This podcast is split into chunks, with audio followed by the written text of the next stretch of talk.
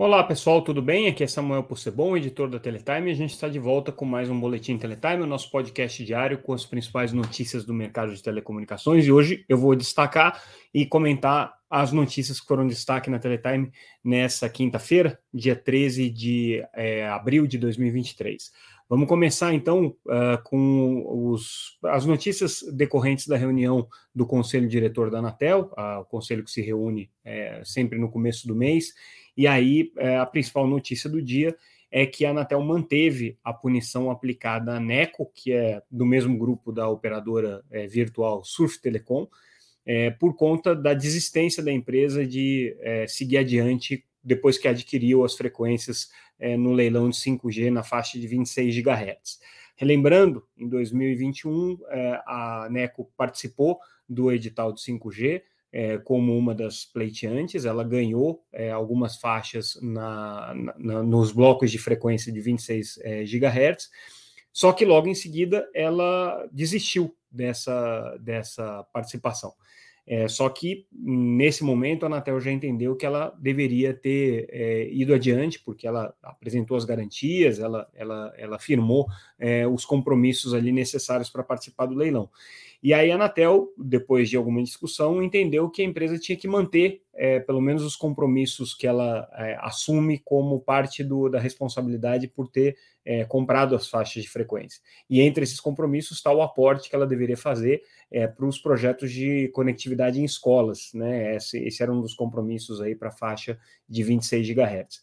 É, na ocasião, a Anatel fixou, então, em 50, quase 54 milhões de reais as obrigações que a empresa tinha que fazer. Ela recorreu ali junto à Anatel e hoje a agência manteve essa obrigatoriedade. Então, significa que a NECO é, vai ser punida, é, em, na prática, 24 milhões de, 54 milhões de reais por ter desistido do leilão de 5G. O recado que a Anatel quer dar com essa é, punição bastante é, severa para a empresa é que as empresas não podem simplesmente entrar no leilão de espectro para é, sair dali com algum poder de barganha em algum tipo de negociação.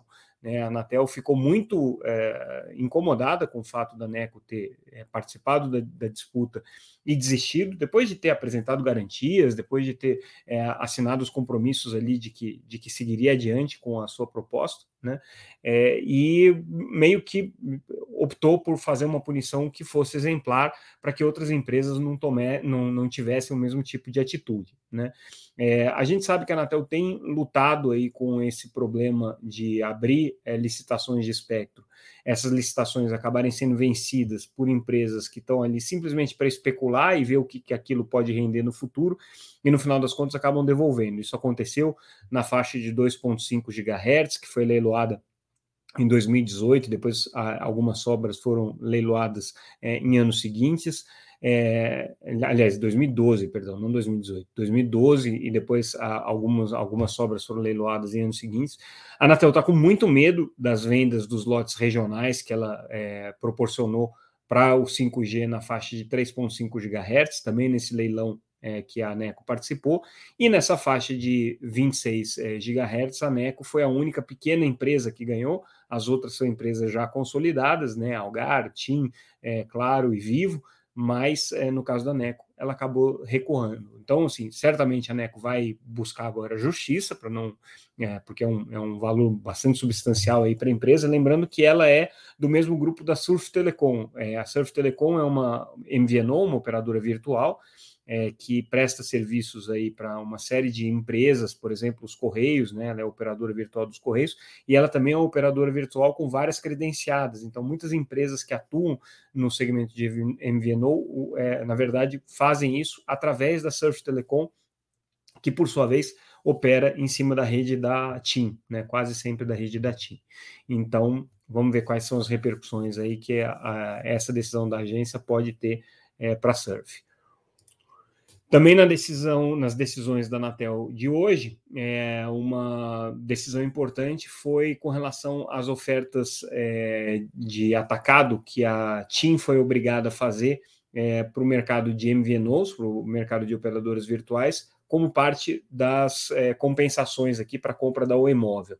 Lembrando que quando a TIM, a Claro e a Vivo fizeram a compra da Oi Móvel, um dos condicionantes que a Anatel impôs foi justamente é, que elas fizessem uma oferta de atacado para operadoras móveis virtuais, né, e essa oferta fosse registrada ali na, na Anatel.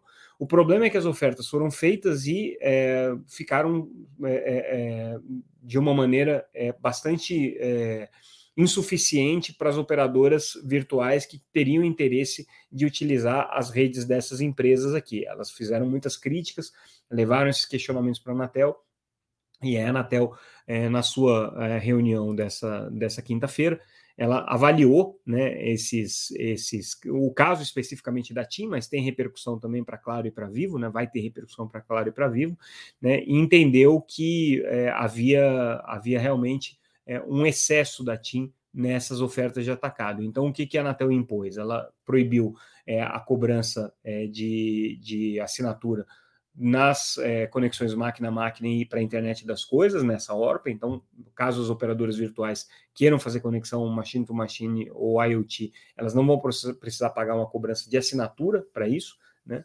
É, e também é, impôs para as empresas o fim da exclusividade, ou seja, uma operadora virtual ela vai poder atuar com várias outras redes é, de, de de é, telefonia móvel na mesma região. Então, pode haver aí um, um, uma competição na enabler, né, que é como a gente chama a rede móvel que dá sustentação à operadora virtual. Operadora virtual é uma operadora de telecomunicações sem rede, né, e ela contrata uma empresa de telecomunicações é, que é uma operadora já com rede. No Brasil, hoje, basicamente, a gente está falando de Claro, Vivo e TIM, né? Contrata uma dessas redes num, numa contratação no atacado, que é justamente essa oferta pública aí, né, essa ORPA que, que, se, que se fala, numa contratação no atacado e presta o serviço em cima dessa rede.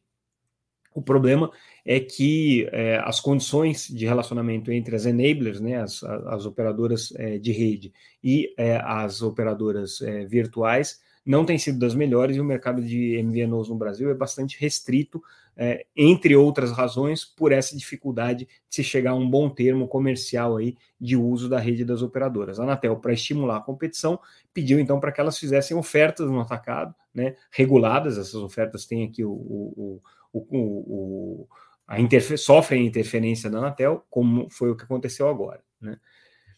É, também nas, nas, reuniões de hoje da Anatel, nas, na, nas apresentações dos processos de hoje, é, o conselheiro Vicente Aquino é, fez algumas críticas bem duras aí ao, a, a TIM, especialmente, no caso do cumprimento do termo de ajustamento de conduta que a empresa tinha celebrado com a Anatel, por conta de processos administrativos que corriam dentro da agência, principalmente com relação à qualidade de atendimento, e aí, é, a, essa, essa, esses taques, né, esses acordos de conduta, ao serem celebrados, previam que a empresa não só corrigisse a sua conduta, mas também fizesse investimentos adicionais. O que o conselheiro Vicente Aquino alega aqui é que a operadora não conseguiu corrigir os problemas que foram objetos do TAC, ou seja, ela não melhorou é, o seu, o seu, os seus indicadores, ela não melhorou é, os, os problemas que a Anatel havia detectado como mais graves e que eram objeto aí de processos administrativos na agência.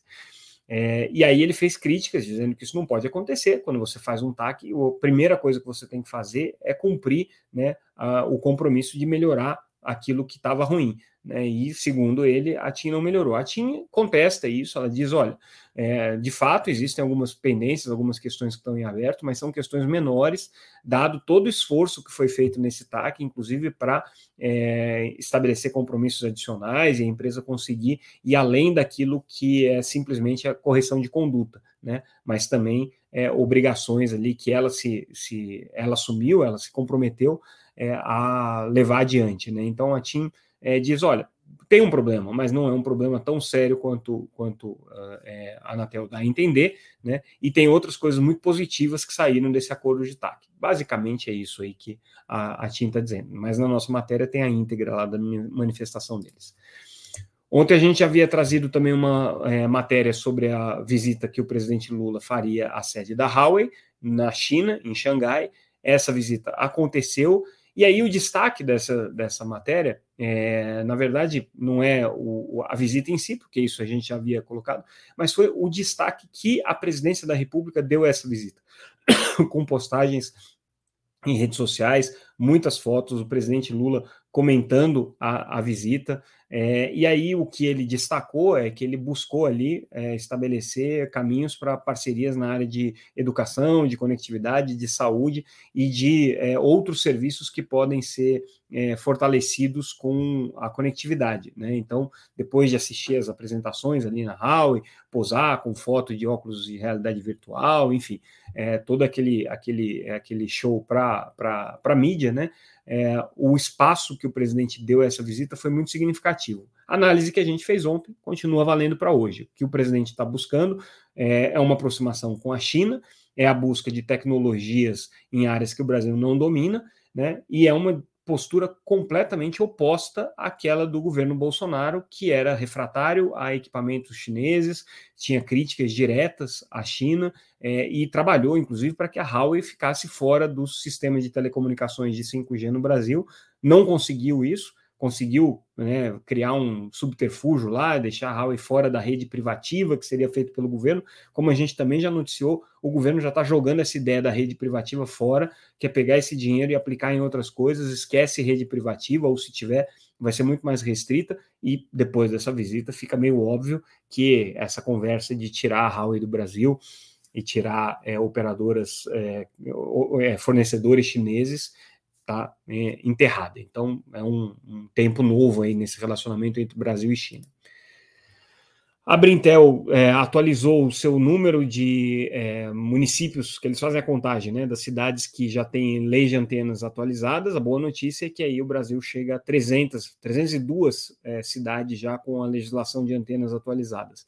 É um número que parece pequeno, né, perto do, do, do, do tamanho da, da, da, quantidade de municípios que o Brasil tem, é, 5.600 municípios, mas isso aí já representa 39% da população brasileira, né, é, e é, existem aí uma, uma, uma população bastante é, relevante atendida. O ponto é que entre as capitais, né, é, é, já existe aí uma atualização em 23 delas, mas algumas capitais ainda não atualizaram. Casos aí de Goiânia, Palmas, Salvador e Recife, que ainda estão é, sem a atualização dessas normas de antena. Basicamente, o que a Brintel prega é aquilo que o projeto padrão da Anatel prega, e também, é, em linhas gerais, aquilo que a Conexis também prega, que representa as grandes operadoras, que é é, uma legislação que seja flexível o suficiente, que permita a instalação rápida de antenas sem burocracia para licenciamento, né, em condições aqui que dinamizem o mercado. Né? Até então,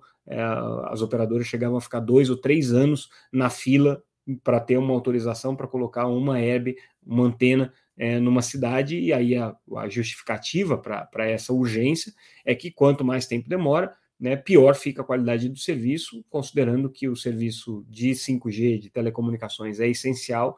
Você ficar sem a cobertura adequada num determinado município por uma questão burocrática é um grande prejuízo. Né?